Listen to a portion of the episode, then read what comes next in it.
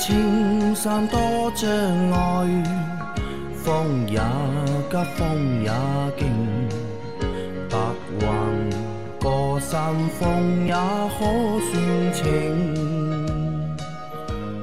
莫说水中多变幻，水也养车修车乐趣多，开车用车没烦恼。大家好，欢迎收听老秦汽修杂谈，是老秦。大家好，我是老秦的小工杨磊。大家好，我是阿 Q。好，我们今天的节目接着昨天继续。第一个问题，三位老师好，秦师傅好，我的车是帝豪 GL 幺八款自动挡，行驶了十八万公里，现在是每次冷车启动困难，要三到四次才能着车，而且启动的时候排气管有很大的汽油味，启动后一会儿就没了。热车是有没有问题，一次就能够启动，请问这是什么原因？谢谢解答。呃，很明显一个冷车难启动的问题，对，嗯对吧？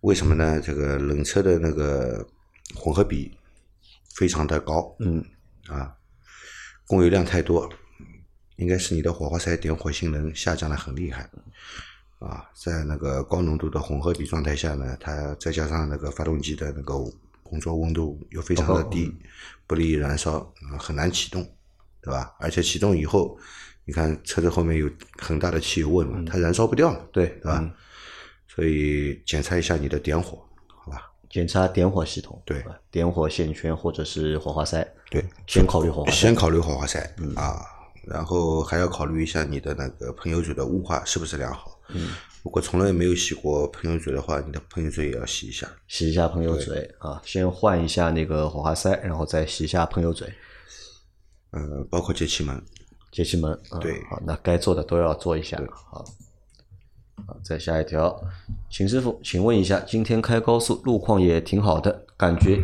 一直要修正方向，修一点感觉又过头，又得修回来，车子才一点八万公里，看轮胎外观也没有明显的胎压问题。请问这个大概是什么情况？刚好今天比较累，所以开着感觉比较明显吗？因为注意到这个问题，感觉就更明显了吗？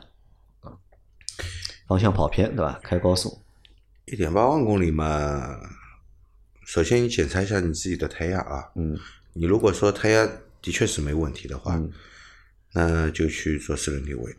要去做四轮定位。对的，那么一点八万公里，如果在保修期，你也可以去 4S 店，让他们给你检查一下。啊，好的啊，因为方向跑偏，先考虑四轮定位啊。嗯啊，再下一条，三位老师好，听了这期节目里一位卡罗拉车友减震器有类似放气声的问题，我的雷凌也有差不多的问题啊，但不知道是不是真的属于同样的毛病。车子新买来就发现，出停车场过收费口减速带时会有扑哧扑哧的声音，前轮一次，后轮一次，这时的车速非常低，基本就是车身重量压减震器发出的声音。去四 S 店问过，也说是正常的。以我非专业人士的眼光看，我的避震器确实也没有看出有漏油或者其他症状。请问三位老师，我这种新车就有声音的算正常吗？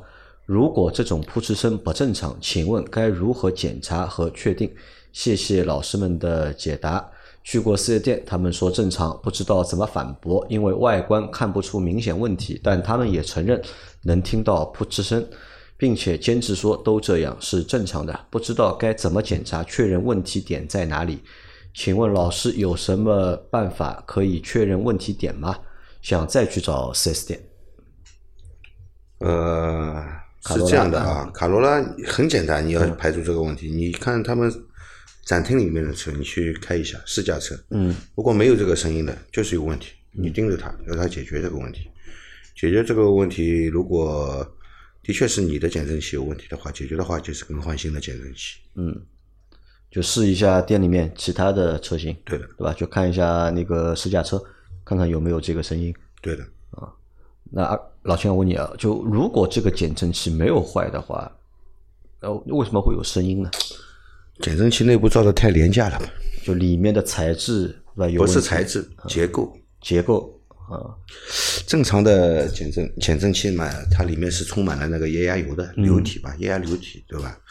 那么同时还有空气室，啊，嗯它是有一定的，是有一部分空气在里面的啊，因为空气是可以被压缩的嘛，嗯对吧？它也需要有一部分空气在里面，但是它空气跟油它不是混在一起的。嗯那么减震器内部那个推动杆上面是其实是有一个活塞的，内部结构是有一个活塞的。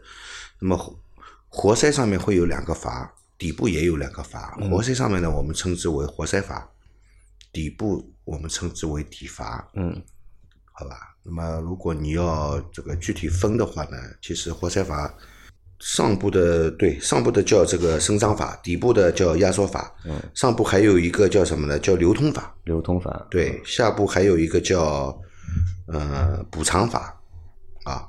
它如果内部如果做了优化，优化也就是为了省成本嘛，嗯对吧？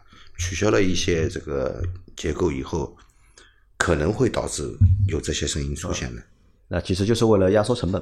对，对吧？啊，想到好像周一的游戏节目里面有个小伙伴说他的新车，对吧？踩下去有声音，转方向也有声音，那就那个是橡胶的声音。橡胶，对那我们那次也说过嘛，可能这个橡胶的规格或者特性就是这个样子的。那再联想到这个的话，那我可不可以认为丰田就是在它的配件上面，这个成本压缩的是比较厉害的，是？我觉得是这样的，因为别的车好像减震器新车不会有这种声音的，一旦出现这种声音，认为是减减震器出现问题了，要更换了。要知道丰田的单台车的毛利，我说它成本，嗯，其实比那个欧美汽车成本要低很多。好，再下一条。三位老师好，今天提个问题啊，想对我的山地自行车的传动系统进行润滑和保养。换挡时好像没有以前那么轻快了。WD 四零能润滑自行车的链条和齿轮吗？如果能用，是用基础款的，还是用白梨润滑脂？是直接喷在链条上，还是喷在齿轮盘上？具体怎么操作，请详秦师傅详解，万分感谢，谢谢。W D 四零可以润滑链条的，嗯但是只能做短期润滑。不建议说有你用 WD 四零作为什么呢？作为链条用来进行使用。然后呢，你的那个山地车换挡你感觉没有那么轻快，实际是怎么的？因为我不知道你的是拉线式的换挡机构还是液压式的。其实不管是拉线的还是液压的换挡机构，它无它无一例外什么的，都是换挡机构波叉的上面会有根弹簧，通过弹簧的移位来进行你的一个换挡机构的动作。但你要检查的地方是什么呢？换挡机构的那一根弹簧有没有生锈？那个地方可以用 WD 四零但是的话呢，你要链条上喷 WD 四呢，会有这么一个情情况，喷完之后，可能说三天五天都没问题，但是一旦说你的车速起来之后，链条油你的 WD 四零会被链条甩得一塌糊涂，会很脏。那建议的话呢，因为我不知道山地车有没有专用的那个链条油，如果没有的话，那你就用摩托车的链条油来用。摩托车的链条油，对啊因为好的链条的话，它里面是自带油封的，里面是确实是需要，它内部是有油的。然后的话呢，外部你还是要再加一部分油在里头。啊，那如果没有摩托车的那个链条油的话，那个白锂纸可以给链条作为润滑吗？百里不用在链条润滑的，不用在链条不用在润滑链条润滑的。你用 WD 四零的话，就像阿 Q 说的，嗯，它不能作为长期润滑，短期的是可以解决问题的，但是你要不停的反复的去喷涂，还是要去找专门的啊最好是用链条油链条油最好是用链条油啊。但是链条油的话呢，你是要先什么呢？要买两瓶跟一个刷子，先用链条清洗先洗干净一定要洗干净，包括把你的牙盘全部都洗干净之后，然后再上油。牙盘洗干净，等它自然风干之后再上油。上完油之后的话，一定一定要静置啊，不要那个上完油之后一小时以内就马上起，起好之后也是飞得一塌糊涂。等它干透了，你再起就好了。嗯，好的，再来一条，每一期都听，都忘了留言了。三位老司机好，我的一四款别克君威 1.6T 保养手册是五千公里保养，我换的雪佛龙全合成机油应该多少公里保养一次？雪佛龙机油怎么样？刚买了保险，送了我机油还只有四升，我的车应该四点二升，太尴尬了。问他也不说啥牌子的机油，万一买不到那个牌子，少零点二升机油可以吗？啊，这里面有两个问题啊，一个是关于雪佛龙机油的问题啊，雪佛龙机油也有很多型号了，对吧？你只说雪佛龙，谁知道能用多长时间嘛，对吧？一般来说，看价格吧，机油。看价格如果不是是比较便宜的价格的话，你就用五千公里就行了。如果是保险公司送的，啊，如果是保险公司送的，不要说五千公里最多了啊。那保险公司送送的是另外一个嘛？雪峰机油好不好？算大牌嘛？雪佛龙呢是这样的啊，雪佛龙这它算是大牌，雪峰是做化工的嘛？是雪佛龙是做机油添加剂的做机机油添加剂。啊嗯。其实全世界也就这几家人家在做，嗯，但是现在越来越多的这个机油生产厂家不用雪佛龙的添添加剂了。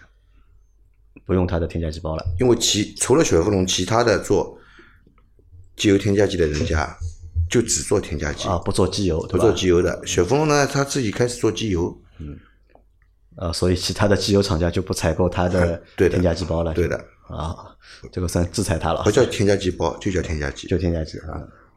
添加剂包是每个机油厂家自己研发出来的，嗯，好吧？好，那然后他说他买保险嘛，送了四升机油，但他那个车要四点二升啊。那么他问啊，少加零点二升可以吗？问题不大的。问题不大。为什么啊？机油只要不低于下限，冷车的时候不低于下限，都不认为是缺机油啊，可以用，对吧？可以，应该是可以的。好，再来一条，问一下老秦，在给带自动启停功能的车电瓶帮电的时候，两车正极先接好，救援车负极连接好，再连接亏车亏电车的搭铁柱。网上说不能直接连接带自动启停功能的电瓶负极，这样会烧坏故障车的电瓶，因为有电流传感器。这种说法对吗？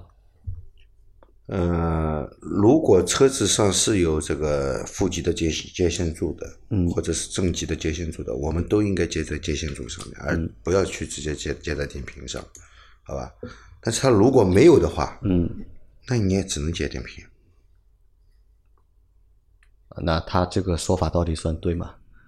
嗯，好像还没出现过他说的这个现象。没有说过，没有出过这个问题。对，啊，好的，那这个也不建议大家去试啊。其实电流传感器就是什么呢？现在相对来说，一些高端车上面会有一个正极上面的一个保险丝盒，就是里面的话呢，会在电瓶的主线上面再多加了一个大电流的一个电容器。你最多就是把这个打电源那个那个那个叫这个电容器给击穿了，它等于说起到一个保护的一个作用。所以说呢，没这种讲法，你真的遇到的话呢，该打还是打，该打还是打啊，否则就没法帮电了。你不打你怎么办啊？好的啊，再下一条，各位大仙好，听了三年节目，车子终于出保了，明天就去老秦店大保养，心情是愉悦的。斯柯达克洛克 1.4T，三年半六万公里了，也没啥大毛病。最近偶尔发生主驾驶的玻璃按下开关，玻璃不升降，多按几次后玻璃下去了，还会开关反向升降，又按了几次恢复正常，其他窗都正常。非常神奇的，不知啥毛病。还有就是车子原地打方向盘会有点嘎嘎嘎的声音，好像马达在加力的感觉，是方向机有问题了吗？谢谢帮助解答。另外，苹果的西米会员比较比安卓贵，用微信小程序买提示不允许，只好买个商城会员，买点机油作为支持。各位啊，哈哈哈啊！他遇到的问题是车窗升降有问题，是吧？有时按下去没有反应，有时候按下去是反向操作。那这是什么问题？开关坏了吗？因为大众系的车现在这个车窗包括这个灯光，嗯，全部是进电脑啊。进舒适系统，嗯，好吧，全部是进舒适系统的，那么都由这个车身电脑板来控制，嗯，这个很像是一个通讯上的问题，啊，很像是一个通讯上的问题，呃，你可以匹配一下，重新匹配一下，啊，可以重新匹配一下，也许就好了，啊，不一定是哪个硬件这个上面的问题，就软件的问题可能是对。对啊，那他后来来你店里了吧？应该是来了。来了，来了啊，你有帮他解决吗？这个问题这个问题当时是好的呀，啊，当时试的时候是好的，嗯那怎怎么解决呢？解决不了对吧？啊，好的啊，我们再来最后一条。老秦问一下，机油加多了会有什么影响？几乎每次保养机油都给我加多，保养回来冷车的时候测量都超过最高限位，保养的时候车子应该没有完全冷下来，这时候测量油位准确吗？刚刚保养完，机油位测量保持在中间吗？机油加多了会有什么影响？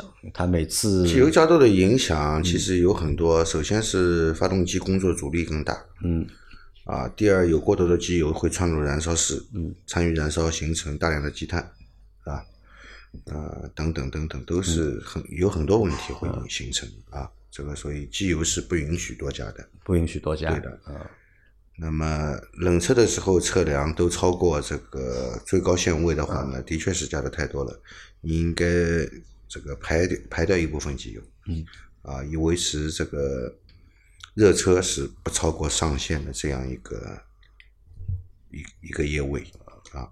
那等完全冷下来了，冷下来了以后呢，你去测量机油的话呢，应该是不低于下限。不要低于下啊，限，应该是不低于下限。一般来说，在中线位置是比较好。那就是要放在中间是最好的，是对对吧？啊，好的啊，那我们今天的这期节目就先到这里。大家有任何关于养车、用车、修车的问题，可以留言在我们节目最新一期的下方，我们会在下周的节目里面一一给大家解答。我们明天再见，拜拜。拜拜